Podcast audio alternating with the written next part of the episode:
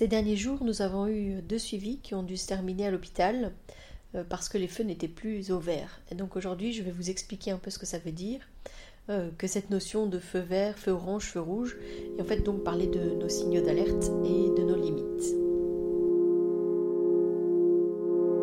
Bienvenue dans Bulle de Sage-Femme, le podcast qui déconstruit les croyances, démystifie les peurs sociétales, redonne toute sa place à la physiologie des femmes qui savent enfanter dans leur pleine puissance, mais aussi des bébés qui savent se mettre au monde. Ici, vous profiterez de l'expertise de sages-femmes pratiquant en dehors des hôpitaux, des accouchements à domicile ou en maison de naissance. Nous souhaitons que vous trouviez les outils, les informations pour que vous puissiez être les acteurs de la naissance de votre bébé, et ce quel que soit le lieu où vous avez décidé de l'accueillir. Mon nom est Mélissa Chambard, sage-femme, maman de 5 enfants.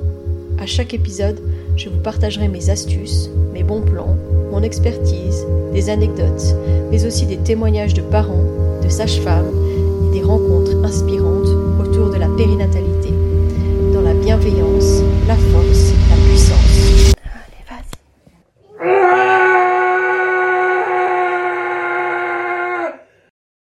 Bonjour. Eh bien, je suis très contente de vous accueillir pour ce deuxième épisode de Bulle de Sage-Femme. Et aujourd'hui, bah, j'ai décidé du coup de vous parler de ces notions de feu vert, feu orange, feu rouge qu'on utilise souvent, nous, euh, en tout cas à la maison de naissance, pour parler justement de nos limites et de euh, qu'est-ce qui est important pour euh, cadrer, en tout cas être sûr de rester dans le bon, voir arriver peut-être les glissements qui risquent de nous, amener vers la pathologie et donc prendre la décision voilà, de diriger la naissance plus vers l'hôpital ou euh, de transférer si on est euh, en travail à la maison ou à la maison de naissance. Donc même si on a, la chance d'accompagner des naissances qui sont extraordinaires à domicile ou à la maison de naissance, bah, il arrive parfois, pour une raison ou pour une autre, bah, qu'on doit aller à l'hôpital. Et donc c'est toujours un peu difficile de renoncer à son projet, mais on explique déjà dès le début quelles sont ces balises pour euh, nous permettre bah, voilà, de rester dans, quelque chose qui est correct, qui est bon euh, pour les femmes et pour les bébés. Il y a une chose qu'il faut comprendre, euh, c'est que donc en tant que sage-femme, nous sommes les gardiennes de la physiologie. On est vraiment là pour détecter les glissements, vérifier que tout se passe toujours bien. on est des porteuses d'espace, il y a certaines sages-femmes qui utilisent ce terme. c'est pas juste parce que on soutient la physiologie qu'on est dans une démarche totalement passéiste. C'est pas du tout ça. Au contraire, euh, on se base vraiment sur l'evidence-based medicine et sur les recommandations euh, médicales, mais aussi sur notre sixième sens, sur, euh, qu'est-ce qu'on ressent, qu'est-ce qui, qu'est-ce qui nous montre qu'il y a quelque chose qui est en train de changer. Alors clairement, il y a des limites qu'on atteint bien avant d'arriver à ce stade-là. C'est-à-dire que parfois, il y a des signes très clairs, même pendant la grossesse, qui nous disent, bon ben voilà, là on n'est pas dans le bon, dans le sens où on n'est pas dans euh, l'espace euh, de sécurité dans lequel les naissances se passent avec nous en tout cas. Euh, et donc on a défini déjà des premiers feux verts qui sont tout simplement d'avoir un bébé qui se présente tête en bas. Ça ne veut pas dire qu'un bébé en siège on va pas suivre une femme qui a un bébé en siège parce que son bébé peut encore tourner jusqu'à la dernière euh, au, dernier jour. Enfin, il peut vraiment euh, se tourner le jour de sa naissance, voire euh, assez tardivement. mais on va tout mettre en place pour que cette femme, pour que ce couple, pour que ce bébé puisse être suivi dans un, dans un lieu qui accepte potentiellement un siège voix basse, peut-être un lieu où on va pouvoir les accompagner. Donc il y a une clinique du siège ici en Belgique euh, qui est dans un hôpital universitaire à Bruxelles. Et donc on a déjà eu euh, certaines de nos patientes qui, sont, qui ont été, euh, qui ont été vues là-bas, mais qui n'ont pas forcément accouché là-bas, parce que parfois bah, le bébé avait justement fait sa dernière pirouette. Mais donc, un bébé était en bas, tout seul. Donc, c'est vrai que dès le début, on n'accepte pas les grossesses gémellaires. Donc, ça, c'est un premier feu vert déjà euh, dès le tout début de grossesse, parce que parfois on peut commencer à se rencontrer et puis on fait une première échographie et là on nous annonce qu'il y a deux bébés. Bon bah le plan c'est plus l'accouchement à la maison ou en maison de naissance, mais c'est peut-être trouver justement l'accompagnement qui sera euh, ok à l'hôpital. Donc on s'adapte dès le début on va dire. Un des premiers grands feux verts, c'est le fait d'être à 37 semaines. Donc quand nous on parle de 37 semaines, c'est 37 semaines d'aménorrhée. Donc on compte à partir du premier jour des dernières règles. C'est pas les semaines de grossesse. Donc 37 semaines d'aménorrhée. À partir de cette 37e semaine, on considère que les bébés sont à terme. Donc, euh, même s'ils sont avant le terme théorique, ils sont finalement faits pré-terme, mais ne sont plus considérés comme euh, des prématurés. Donc, un bébé euh, à partir de 37 semaines peut naître à la maison de naissance ou à son domicile. Donc ça c'est vraiment le premier grand feu vert et souvent euh, c'est vécu un peu comme une libération, euh, un, premier cran où on peut relâcher parce que les femmes savent qu'avant ça, euh, bah, ça ne sera pas possible avec nous. Et alors bizarrement en plus souvent les, les, les jours qui précèdent, les semaines qui précèdent, les femmes contractent un petit peu plus. Il y a un peu de stress à mon avis, que le bébé s'en vienne un petit peu trop tôt et puis que bah, les, les plans doivent changer quoi. Donc nous, on est les gardiennes de la physiologie, comme je disais. Euh, ça veut dire que en fait, on détecte si jamais il y a des soucis. Ça, c'est notre travail. Euh, parce que bah, dans, une conversation qu'on va avoir avec nos patientes, parfois on va avoir des, petits signaux d'alerte, hein, comme des petites lumières qui s'allument, euh, qui nous disent oh, tiens, ça je dois checker, je dois faire le lien avec ce que je vais avoir ensuite quand je vais faire mon examen médical. c'est clairement ces moments de, d'échange vont parfois nous amener euh, des petites puces à l'oreille, des, des petites lumières. Et on va échanger avec, euh, le couple euh, vis-à-vis de ça assez facilement et on va dire tiens, est-ce que tu as vu ça? Est-ce que tu ressens ça? Est-ce que. Voilà. Donc pour avoir une idée plus claire de bah, est-ce que c'est juste par exemple bêtement une femme qui me dit qu'elle a eu de très forts maux de tête je vais euh, lui demander le contexte, qu'est-ce qui l'a aidé, euh, comment ça s'est passé, est-ce qu'il y avait d'autres symptômes qui étaient associés, pour être sûr euh, qu'on n'est pas face à une complication ou à une pathologie. Donc c'est vraiment prendre dans sa globalité. Être attentif aussi à qu'est-ce qui est dans la norme de cette femme. Si j'ai une femme qui a une tendance à avoir des migraines ophtalmiques déjà depuis très longtemps, je vais être évidemment attentive. Ça ne veut pas dire que je ne vais pas écouter, euh, mais je vais aussi euh, essayer de voir s'il y a un lien avec ce qu'elle vit d'habitude, si elle a réussi à calmer euh, ses douleurs ou sa gêne comme elle le fait d'habitude, ou si ça avait un autre aspect, ou en tout cas qu'elle le vivait différemment qu'il y avait quelque chose qui était différent. Donc toujours se baser aussi sur qu'est-ce qui est la norme chez elle pour, pour, être sûr voilà, qu'on n'est pas face à quelque chose qui est de l'ordre de sa norme à elle, mais euh, ne pas passer à côté de quelque chose. Euh, c'est aussi être fort à l'écoute euh, du ressenti, des intuitions des parents, parce que c'est quelque chose qu'on oublie souvent. on se base un petit peu trop sur nos outils médicaux, technologiques, etc., pour juste s'empresser de dire que tout va bien et que rien ne se passe, etc.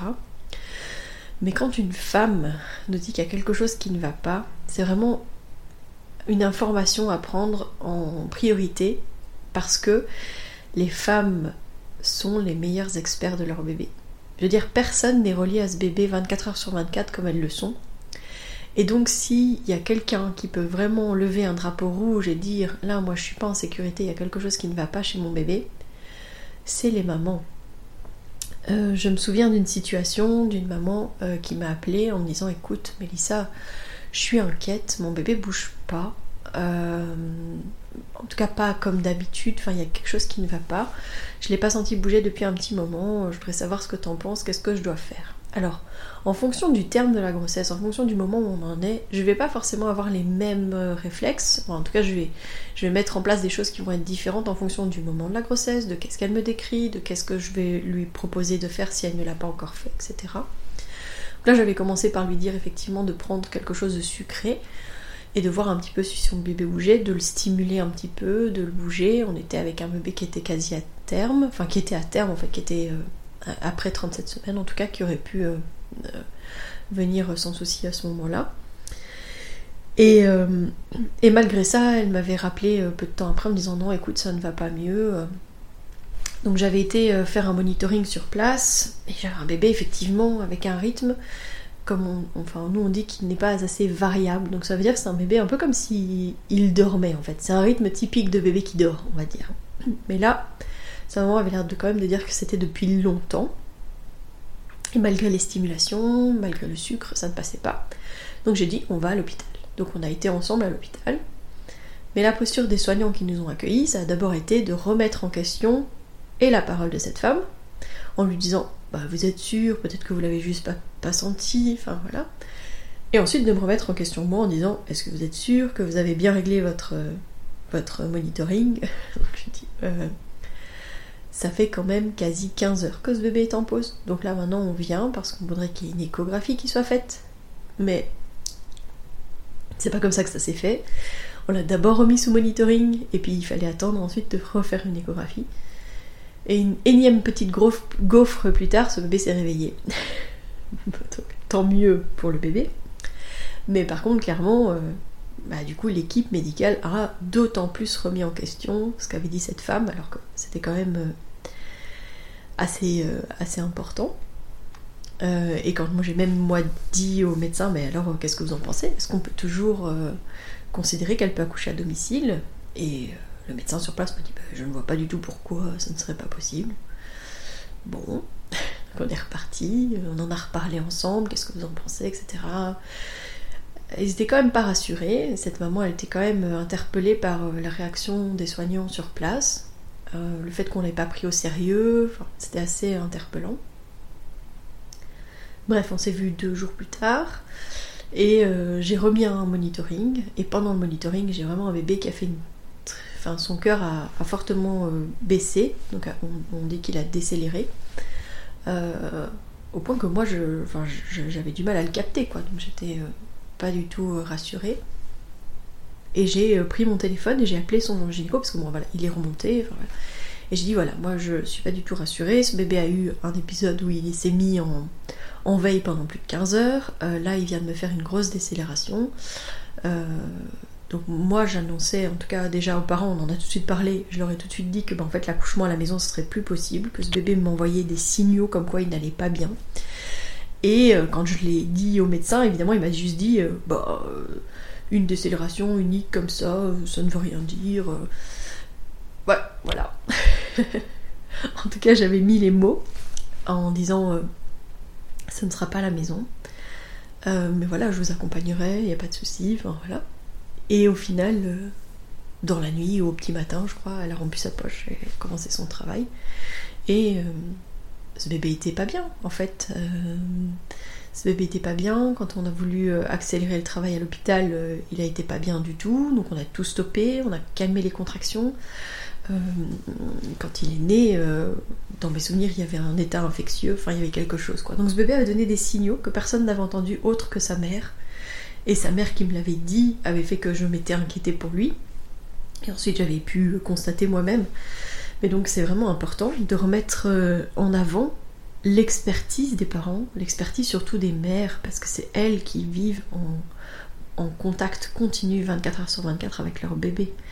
Une fois que le bébé est né, je répète aussi beaucoup au papa et je leur dis vous êtes tous les deux les meilleurs experts de ce bébé. S'il y a quelque chose que vous sentez qui n'est pas correct, c'est bon en fait de le dire et c'est ok d'en parler parce que c'est important de reconnaître que ce sont eux qui connaissent le mieux leur bébé. Et à nouveau parce qu'on est tous différents, et à nouveau parce que les bébés euh, sont tous différents et que c'est important de, s'ajuster et de vérifier par rapport à ce que nous disent les parents. Quand cette maman elle me dit elle sort de, la voiture, je me souviens quand on, on est arrivé à l'hôpital et puis qu'elle me dit oh, Mélissa, d'habitude quand on est en voiture, il bouge dans tous les sens. Et là, il n'a pas bougé. Mais j'entends sa détresse, sa peur, sa crainte, et on est là pour s'assurer que tout va bien. Et on est venu jusqu'à l'hôpital pour ça. Donc voilà. Euh, donc il faut vraiment être à l'écoute de tous ces signaux-là. Et il faut aussi énormément écouter son sixième sens je sais qu'il y a une chose qui est importante, c'est que quand, euh, en tant que sage-femme, je suis face à une situation, euh, je me dis toujours que, en fonction déjà de ce que je ressens à l'intérieur de moi, je dois absolument me fier au moment où ça toque fort dans mon cœur, ou en tout cas qu'il y a quelque chose qui monte en mode il y a une alerte là, il y a quelque chose qui ne va pas. Parce que ça, ça veut dire que je dois vraiment être d'autant plus attentive à ce qui se passe autour de moi pour intervenir, pour faire, pour remarquer euh, un signe, quelque chose qui va me montrer qu'on sort de la physiologie et donc qu'on a peut-être un feu orange. Euh, un feu orange, ça veut dire que c'est pas un danger imminent, mais c'est quelque chose qui me dit hmm, c'est en dessous là, c'est sous-jacent, il y a quelque chose qui mijote là, il faut être attentif, il faut faire attention. Euh, ou carrément là il y a quelque chose qui va pas du tout, du tout, du tout, du tout, euh, et on est en feu rouge et il faut qu'on parte, il faut qu'on parte quoi. Ça peut arriver, je dis pas, c'est pas arrivé souvent, mais ça m'est arrivé. Euh, ça m'est arrivé, il fallait, il fallait faire tout de suite quoi, clairement. Euh, donc voilà. C'est dans les histoires qu'on a autour de nous, et puis ben voilà, dans les, suivis qu'on a, euh, dans les feux verts, orange et rouge, donc dans, ce système qu'on donne et qu'on explique aux gens, voilà, quand on observe quelque chose qui n'est pas forcément euh, normalement dans la norme, mais qu'on sait dans la norme de cette femme, on peut dire clairement que les feux sont verts, en fait. Je vais prendre un exemple qu'on a actuellement. On suit euh, un couple avec un bébé qui est quand même attendu comme étant assez costaud. Et je sais qu'il euh, y a des professionnels qui peuvent avoir peur de ça, qui peuvent se dire on est passé à côté d'une pathologie, on est passé à côté d'un diabète, il y a quelque chose qui ne va pas. Euh, sauf que cette maman, elle fait 1m83. Donc en fait, elle est elle-même en dehors de la norme, elle est elle-même voilà, au-dessus des courbes, au-dessus, euh, au-dessus oui, de la moyenne. quoi. Et donc, si je la mettais sur les fameux percentiles qu'on utilise pour les bébés, elle serait elle aussi un P, euh, un P90 facilement, quoi. On dit que les femmes font des bébés qu'elles sont capables de mettre au monde en dehors de toute pathologie, en dehors de toute euh, malformation au niveau du bassin, au niveau, enfin voilà, euh, et au niveau de pathologie comme le diabète qui va, qui va vraiment amener à des différences de disproportion au niveau du bébé, etc. En dehors de ces pathologies-là, les femmes font des bébés qu'elles savent mettre au monde. Il y a des études qui ont été menées sur sur des juments, euh, des, petites juments qui étaient euh, inséminées euh, par des, des, chevaux vraiment très forts, au niveau robustesse, au niveau carrure, quoi. Et on montrait que en fait les, les, juments savaient mettre au monde les bébés qu'elles qu'elle, portaient en fait. Elles ne faisaient jamais un bébé trop gros pour elles, naturellement j'ai envie de dire. s'il fallait euh, le bébé euh, naître un petit peu plus tôt. Enfin voilà, il y a des choses qui se mettent en place au niveau naturel pour aider à ça. Euh, mais là, juste se baser sur des chiffres pour dire que c'est pas normal et qu'elle doit pas accoucher en dehors de l'hôpital, c'est nier que c'est dans sa norme à elle, enfin que sa norme à elle, c'est d'être une personne qui mesure 1m83 et que clairement elle va pas nous faire un tout petit bébé, une toute petite crevette quoi. À l'inverse, des fois on va être alarmiste sur un bébé qui sera trop petit, on va parler de retard de croissance, alors que ben, on a une toute petite maman toute frêle euh, euh, qui fait 1m50, euh, voire un peu moins, qui est toute petite, bah voilà, elle va pas nous faire un grand bébé. Donc c'est pour ça que revenir à qu'est-ce qui est la norme de cette personne, de cette famille, une question qu'on pose très souvent c'est bah vous, à la naissance, quel poids est-ce que vous faisiez? Ça c'est hyper important. De se baser aussi sur ces questions-là. Si j'ai un papa qui me dit bah, euh, que c'était. Euh, enfin voilà, euh, qu'au niveau de sa naissance c'était difficile, etc. Moi ça m'intéresse aussi, j'ai besoin de savoir tout ça. On a besoin de savoir tout ça et ça fait partie du coup de notre anamnèse. On pose des questions là-dessus parce que ben, ça nous donnera peut-être des indices au moment de notre suivi.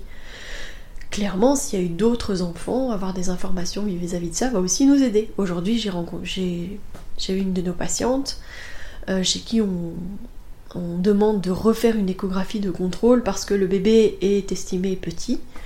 C'est son quatrième bébé et en fait elle n'a eu que des petits bébés. Donc en fait c'est aussi bah, juste dans sa norme. C'est pas qu'il y a un problème, c'est juste que sa norme à elle c'est de faire des petits bébés qui font un peu moins de 3 kilos. Voilà. Entre 2 kg 6 et 3 kg, euh, voilà, c'est sa norme. Bah finalement en fait ce bébé est juste dans sa norme, logique quoi. Donc revenir à tout ça. Euh, être attentive à ce qu'on ressent, être attentive en tant que parent à ce qu'on ressent et à savoir est-ce que euh, voilà, si j'ai un sentiment, si j'ai un feeling qu'il y a quelque chose qui ne va pas, c'est important d'en parler. nous, on va s'assurer voilà, qu'il n'y a pas de glissement. Une patiente qui va décrire quelque chose qui nous interpelle, on va lui poser des questions, elle va nous en parler spontanément, et on va mettre en place les choses pour s'assurer qu'on est toujours dans le bon et que les feux sont toujours verts. Ça m'est aussi arrivé d'avoir dans un suivi une patiente pour qui les feux sont passés à l'orange. Ah, ok.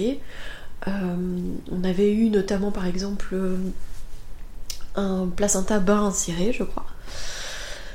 Euh, et puis bah voilà, avec la croissance de l'utérus, euh, bah, finalement ce, placenta était remonté et donc bah, l'accouchement à la maison de naissance était à nouveau possible. Une fois aussi une patiente qui avait des malaises, des tensions qui n'étaient pas, pas top, etc., mais qui s'est stabilisée, puis qui a été tout à fait dans la norme, bah voilà, on est passé du orange et puis on est repassé au vert. Voilà.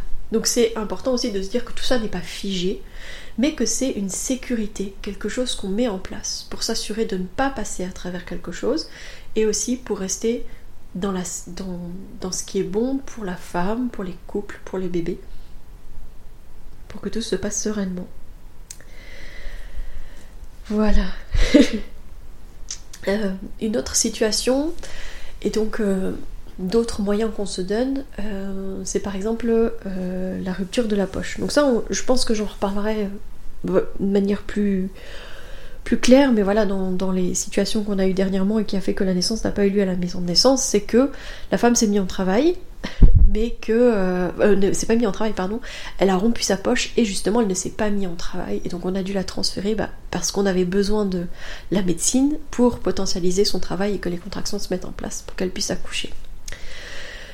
Mais ben, là on rentre dans le orange et dans le rouge non pas parce qu'on a des signes mais parce qu'il y a des choses qui ne se mettent pas en place. Et puis parce qu'on a un cadre euh, pour rester dans la sécurité et puis transférer nos patientes dans de bonnes conditions pour qu'elles soient bien accueillies dans les hôpitaux euh, et que eux puissent mettre en place leur propre protocole.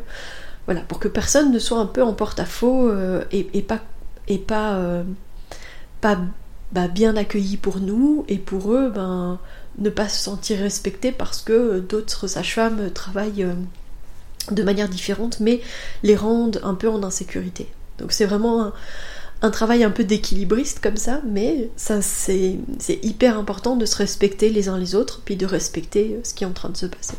Donc on a pris euh, certaines décisions et on a transféré certaines femmes parce que c'était nécessaire dans ce genre de situation. Donc euh, voilà, ou alors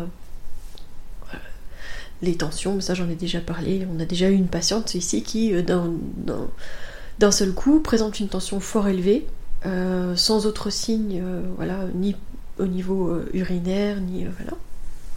Mais euh, bah, en premier lieu, évidemment, lui, je lui ai proposé de s'installer calmement dans un fauteuil à la bulle, que j'allais voir une autre patiente, etc. Et puis que j'allais recontrôler sa, son, sa tension.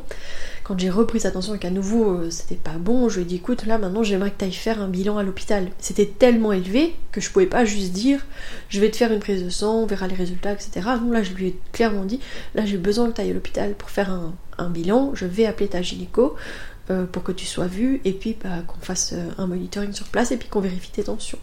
Et puis là-bas, ça, a continué à, augmenter et à glisser et puis on est clairement allé vers de la pathologie. Donc c'est important euh, de reconnaître aussi ce qui est médico-médical. Il n'y a pas que le sixième sens, la parole, etc. C'est lié à tout un tas de paramètres. C'est multifactoriel en fait. Donc c'est important de se rendre compte que c'est pas juste une manière de voir ou juste une manière de faire, mais qu'on va s'adapter en fonction de ce qu'on entend, de ce qu'on voit, de ce qu'on peut concrètement euh, reconnaître euh, et, euh, et, mettre en avant avec notre expertise, avec les outils qu'on a à notre portée pour vérifier comment est-ce que va ce bébé, cette maman, pour s'assurer que tout va bien. Et puis c'est aussi euh, bah, reconnaître euh, l'expertise des autres et le besoin de faire appel aux autres quand c'est nécessaire et quand on est dans nos limites. Reconnaître la limite au niveau médical, de savoir que là on rentre dans la pathologie, que ce n'est plus de notre ressort et qu'on a besoin euh, de nos collègues de l'hôpital pour pouvoir être en sécurité pour cette femme, pour ce bébé. Donc voilà je trouvais ça vraiment important euh, justement de, vous faire comprendre cette notion de feu vert, feu orange, feu rouge. En tout cas d'expliquer euh, en quoi est-ce que ça nous permet de rester dans la sécurité, de rester alerte, parce qu'en fait ces signaux d'alerte nous permettent de nous demander est-ce qu'on reste dans la physiologie? Est-ce qu'on est toujours dans le bon Est-ce que je suis bien ancré dans ce qui est en train de se passer et est-ce que c'est ok pour moi? Est-ce que c'est ok pour eux? Est-ce que c'est ok aussi euh, tout court pour, euh, bah voilà, pour ce bébé Est-ce qu'on n'est pas en train de franchir des lignes qu'il ne faut pas? Donc pour récapituler, on est vraiment feu vert, tous les signaux sont ok. Le maman, la maman et le bébé sont en bonne santé. On n'a rien décelé ni chez l'un ni chez l'autre au cours de la grossesse. Rien non plus euh, voilà, dans les, premiers instants où elle est là ou pendant son travail. On est entre 37 semaines et 42 semaines. Avant, donc c'est un prématuré, donc ça sera à l'hôpital. Après, on considère que c'est post-terme et avec un besoin souvent en tout cas de, de déclencher, mais de toute façon c'est une limite voilà, légale, euh, comme quoi on ne fait pas d'accouchement en dehors de l'hôpital au-delà de 42 semaines. Le bébé est tout seul, mais ça on le dit déjà depuis le début, et euh, il était en bas. Voilà. Un feu orange, bah, ça va être un signe d'alerte, un ou des signaux d'alerte, hein, parce que c'est vrai quand il y a des feux orange, c'est quand même souvent plusieurs petites puces à l'oreille qui viennent. Mais le feu orange, c'est souvent qu'il faut être euh, attentif, parfois euh, investiguer plus profondément, demander à ce que la personne soit vue rapidement par son gynécologue. Parfois, ça va être de demander aussi à une patiente d'aller aux urgences. Là, dernièrement, j'ai eu ça avec un bébé que j'ai trouvé tachycarde, donc avec un cœur qui battait beaucoup trop vite. il était tard le soir, on n'était pas à la bulle, on était à domicile, donc j'avais pas de moyen de mettre un monitoring pendant un temps plus long et m'assurer que c'était peut-être juste une phase. Et euh, d'un commun, commun accord, parce que je pense que la maman elle l'a senti aussi, euh, bah, elle, a été, euh, elle a été aux urgences pour, pour être vue en salle d'accouchement et faire un petit check-up, s'assurer que tout allait bien. Et voilà, c'était un signal d'alerte sur le moment, et puis ensuite tout est rentré dans la norme, donc elle est revenue dans un cycle avec un feu vert, mais euh, bah, on s'est dit que de toute façon on resterait attentive parce que voilà, c'était potentiellement un signe que ce bébé avait quelque chose qui pouvait amener un glissement plus tard. Donc euh, on reste attentive, c'est vraiment euh, le phare, le signaux, attention, restez bien, bien en veille, même si en fait on fait toujours, mais je crois qu'on est d'autant plus attentif dans ce genre de situation. Les feux rouges, là, clairement, bah, c'est sûr et certain que la naissance, n'a pas lieu avec nous. Enfin, pas en dehors en tout cas pas avec nous, pas à la maison de naissance, pas à domicile. Si on le peut, on accompagnera toujours nos patientes euh, si c'est leur souhait. Mais voilà, ça peut être euh, décidé au cours de la grossesse et puis ça peut aussi être euh, un motif de transfert pendant le travail pour aller à l'hôpital parce que c'est nécessaire. On reparlera de ça parce que je pense que c'est quelque chose qui, qui fait peur, voilà. Et donc je pense que, bah, comme on l'a dit, hein, ce podcast c'est pour parler des réalités euh, du terrain, c'est pour euh, parler, euh, démystifier les peurs, mais aussi bah, mettre les pieds dans le plat quand c'est nécessaire. Bah voilà, je pense qu'on le fera. Merci en tout cas d'avoir écouté ce deuxième épisode de Bulle de Sage-Femme. Le prochain épisode justement, il traitera de ce sujet des transferts, de quand est-ce qu'on part, parfois de la difficulté qu'on a à, à être reçu dans les hôpitaux parce que, ben, euh, évidemment, quand on vient, c'est que quelque chose ne va pas. Je pense que du coup, ça renvoie une image pas positive des accouchements en dehors des hôpitaux. Et donc, je pense que voilà, on va parler de ça euh, dans le prochain épisode. Donc, rendez-vous la semaine prochaine pour ce, euh, ce sujet qui s'annonce déjà très très intéressant. Je ferai un épisode solo et puis le prochain épisode ce sera avec une interview d'une collègue qui a justement cette double casquette de travailler euh, à la maison de naissance, mais aussi à l'hôpital. Et donc qui est face à cette double réalité, double point de vue. Et donc je pense que c'est euh, quelque chose de très intéressant à, entendre. Euh, donc rendez-vous alors dans 15 jours pour, pour cette interview avec cette collègue. Si vous souhaitez échanger à propos des différents sujets abordés dans ce podcast, vous pouvez interagir sur les posts dédiés à chaque épisode sur nos réseaux sociaux Facebook et Instagram. Vous pouvez également me joindre par email à melissa avec un y, avec un d, gmail.com. Je serai également ravie de collaborer avec vous, que ce soit pour un témoignage, une rencontre ou pour savoir quel sujet vous intéresserait à l'avenir. Je vous invite à vous abonner pour ne rien louper des prochains épisodes, mettre des étoiles, des commentaires et surtout à partager pour faire rayonner, voyager ce podcast, pour démystifier l'accouchement en dehors de l'hôpital, parler de ses suivis, de ses naissances et continuer à accueillir en douceur les adultes de demain.